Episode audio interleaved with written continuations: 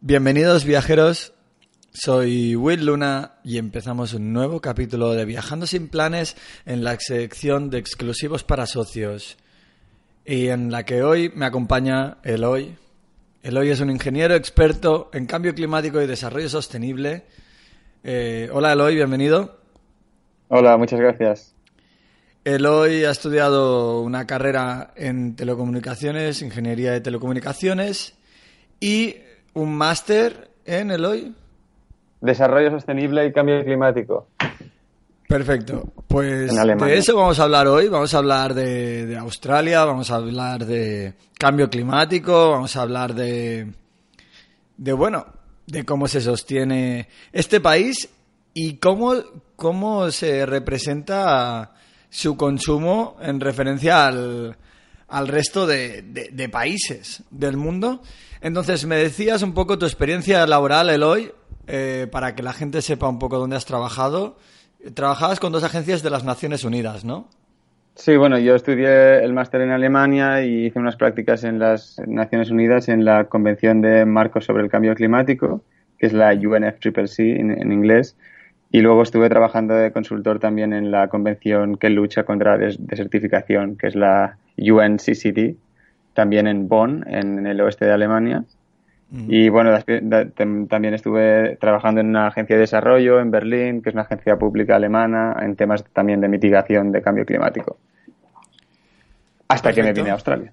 Bueno, eh, así para empezar, vamos a asumir que, que, el cambio climático existe y está pasando, ¿no? O, o seguiremos discutiendo como discuten en Facebook si existe o está pasando. Sí, bueno, ya yo es que ya no pierdo tiempo con, con, la gente que lo, que lo nega, ¿no? Es que al final son evidencias científicas y tampoco hay que perder tiempo ni energías en gente que quiere decir lo contrario, ¿no? O sea, solo hay que ver los datos de los científicos y solo hay que mirar un poco afuera, mirar qué tiempo hace, que cómo están cambiando todo en todos los sitios del mundo y, bueno, ya estamos notando las, las causas del, del cambio climático, está claro. Pues perfecto. Eh, entonces, bueno, me gustaría empezar hablando de un tema que, bueno, al viajar nos vamos dando cuenta, ¿no? Y, a veces creemos que los países más desarrollados son los más sostenibles. Eh, los países, pues pensamos en países como Australia, como Nueva Zelanda. Si bien es verdad que quizás si pensamos en, en Estados Unidos, sí que pensamos en un país ultraconsumista. Eh, que consume un montón de petróleo y carbón. Pero, pero bueno, cuando pensamos en países eh, como Australia, nos imaginamos un Noruega, un Suecia. Eh, bueno, hay un cálculo ¿no? que me comentabas tú, que es los planetas que consume cada país. Es decir, cuántos planetas necesitaría cada país si todo el mundo viviera como ellos. Exacto. ¿Me podrías dar un poquito de información de, sobre esto? Por supuesto, claro. A ver, esto es una aproximación que se hace porque el cálculo de la huella ecológica, que se dice, es un, es un cálculo muy complicado. Eh, pero bueno, Australia es el más alto del mundo, básicamente. Si cuentas los países que tienen más de 10 millones de, de habitantes, porque obviamente si cuentas, por ejemplo, Qatar, ¿no? que es un país en medio del desierto con un millón y medio de personas, pues tienen una huella ecológica per cápita más alta, ¿no? Pero Australia, de los países así más grandes que tienen un impacto realmente en las emisiones globales, es el número uno. Y sorprende, ¿no? También yo, bueno, también es una sorpresa porque te imaginas a Australia como un país súper desarrollado, con mucha conciencia social, social eh, una democracia muy avanzada, etcétera, pero bueno, al final es un país muy grande, que las distancias son muy grandes, eh, todo es basado en el coche, en los transportes no hay, no hay tren ni nada, o sea, todas las mercancías es todo con camiones, eh, muchos vuelos, es el, modelo de país, ¿no? que es un poco así como Estados Unidos, todo a lo grande. Y bueno, más allá de eso también la energía que consumen, pues toda viene el carbón, que es la, el combustible fósil más, más contaminante de todos.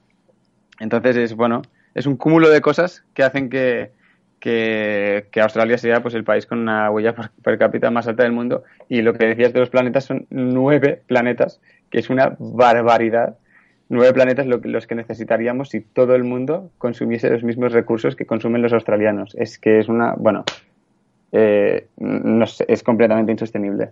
No, tendríamos que buscar solo eh, vida en Marte, sino que en todos los planetas del sistema solar. Exacto. Y incluir a los dos que echaron, ¿no?